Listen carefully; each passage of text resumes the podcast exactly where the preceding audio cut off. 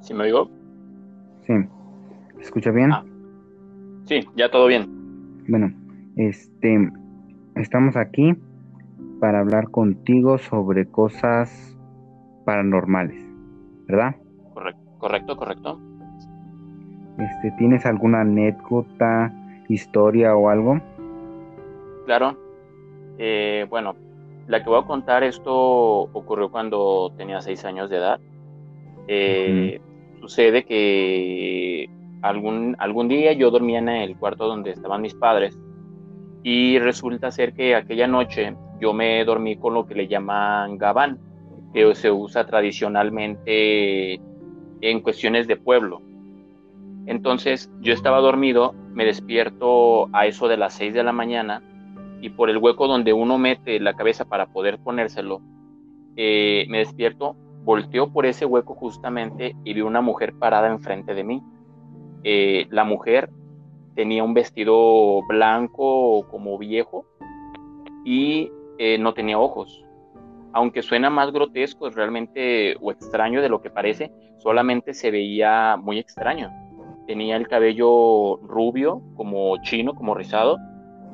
Recuerdo que yo solamente vi a la mujer parada enfrente y lo que hice fue me tapé eh, me persiné muchísimas veces, no sabía persinarme, pero fue lo que yo entendí que alejaría a ese ente.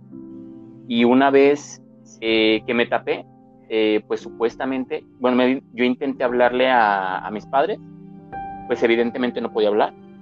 Entonces, no sé cuánto tiempo pasó, pero cuando pudieron haber pasado algunos minutos, me destapé y ya no estaba la mujer ahí. Pero esto no acaba, no acaba ahí, porque resulta que yo en la ya cuando ya pude hablarle a mis padres, ya me levantaron, me dijeron así, ¿qué pasó? Ya les expliqué lo que había visto. Primero se lo tomaban como que era algo de imaginación de un niño solamente, pero eh, conforme le platiqué a vecinos que, que conocían la casa desde mucho antes de que yo naciera, decían que esa mujer fue la esposa de, de mi padrastro una mujer que yo jamás conocí. Pero de acuerdo a toda la descripción que yo les estaba dando, ellos decían y aseguraban que era esa mujer. Entonces, esa fue tal vez la, anécdota más terrorífica en cuestión de ver. Ok. Entonces, cuéntame, ¿cómo, cómo es eso de las cosas paranormales? O sea, ¿cómo saber si es algo real o es broma? Pues yo creo que en primer lugar eh, las cosas paranormales te suceden cuando no las esperas. Por ejemplo, me ha tocado ir a Panteón en la noche, a cementerios, y no me ha tocado ver nada. Entonces, no necesariamente cuando tú estás exponiéndote a una situación de terror, realmente vas a ver algo. a veces las cosas tú puedes entrar simplemente a tu habitación y ver como que algo se movió pero tú realmente tú no estabas esperando esa situación.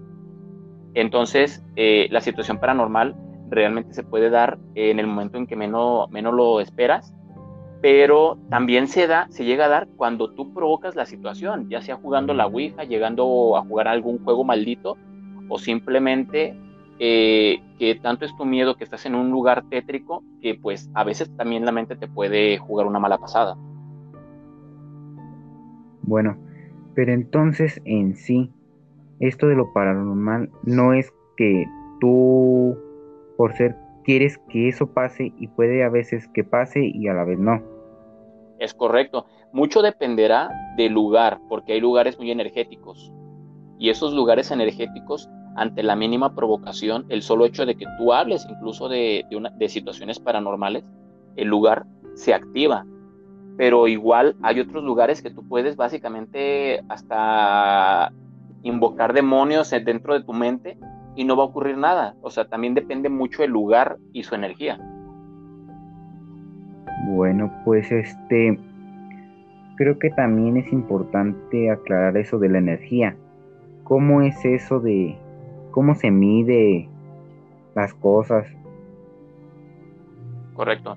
Mira, yo no te podría hablar técnicamente, eh, ya que realmente no me he puesto a, hacer un estudio más profundo, pero hay lugares que el solo hecho, eh, sientes un, un ambiente muy pesado.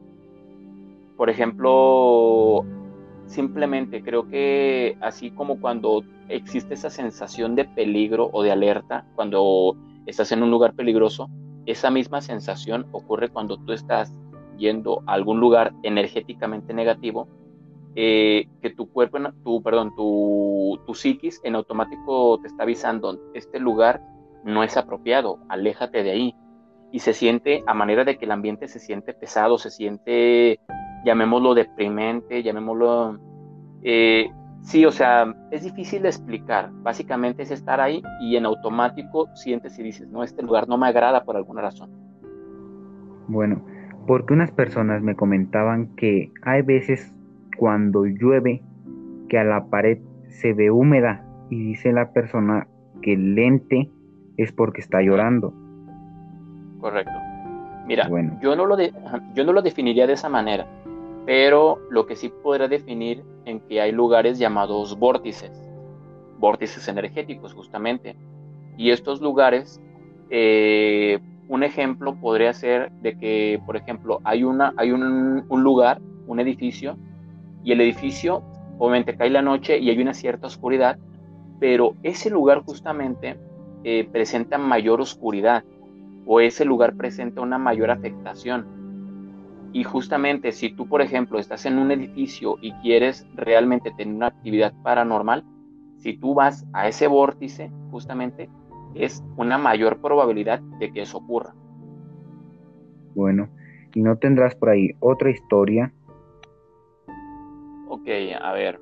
Mira, eso es una anécdota de, de mi abuela eh, que va, más o menos así, ya ocurrió hace muchos años. Sucede, mi abuela vive pues en una ranchería, un rancho, como se le conocen aquí en la ciudad de Guadalajara, y pues eh, ella a la a una cuñada de ella, este le había prestado dinero a X personas, siendo honesto no recuerdo. Pues resulta ser que pues una noche ya falleció esta persona, la cuñada de mi abuela, y ella estando acostada, la, casa da hacia una brecha. En aquellos tiempos la luz, eh, o sea, simplemente si llovía, se iba la luz y, o sea, el lugar era muy, eh, pues muy antiguo, se podría decir. Resulta ser que ella estaba dormida y empieza a escuchar que le llaman. Mi abuela para esto se llama Consuelo y le empiezan a gritar, pero con una voz suave, Consuelo, Consuelo. Ella, al percatarse de la voz, eh, empieza a reconocer la voz y decir, ah, es esta persona, pero en, en ese momento ella dice, está muerta, no puede ser esa persona. Y seguía escuchando la voz, ella no pudo hablarle a mi abuelo y seguía escuchando la voz, pero cada vez que la voz que se iba acercando, ya la voz ya no era una voz dulce, era una voz gutural, o sea, cada vez una voz como ahora sí sacada de los infiernos, o sea, cada vez iba acercando y la voz iba volviendo más descarnosa, gutural, como lo había comentado. Entonces mi abuela se empezó a quedar así como fría, como si tuviera la parálisis del sueño, y ella empezó a sentir que aquella persona se iba acercando. La ventana daba hacia la calle y ella empieza a escuchar la voz cada vez más cerca. Dice que ella no le tocó ver, pero sintió que esta persona estaba encima de ella. Y justamente cuando ya estaba encima de ella, con la voz más eh, grotesca que te puedas imaginar, eh, le dice, Consuelo, quiero que le digas a mi hija, y le dice el nombre de la hija, que le pague X cantidad a tal persona. Justamente solamente le dice esa parte y la persona se empieza a alejar. Entonces, una vez que se alejó, ella ya pudo hablar, le habló a mi abuelo y como que pues en aquellos tiempos esa creencia de que si tú debías algo en vida, tú en la muerte regresabas y tenías que pagar esa deuda. Entonces mi abuela cumplió con el cometido, le dijo a, la hija, le dijo, mira, yo me pasó esta, esta situación, me dijo tu madre que le pagaras a tal persona esta cantidad para que descanse en paz. Y así lo, lo cuenta mi abuela. Bueno, este, también me comentabas que tenías un canal de YouTube. ¿Es correcto? Eh, se llama... Sí, claro. Eh, se llama el tipo de celular. Sí, claro, es el tipo del celular. Es un canal donde estaré subiendo historias que yo redacto y también eh, básicamente a través de los suscriptores algunas historias, leyendas que, de diferentes países latinoamericanos y explorar el tema paranormal desde muchos puntos de vista. Haré visitas a cementerios, a, jugaré la Ouija, juegos demoníacos.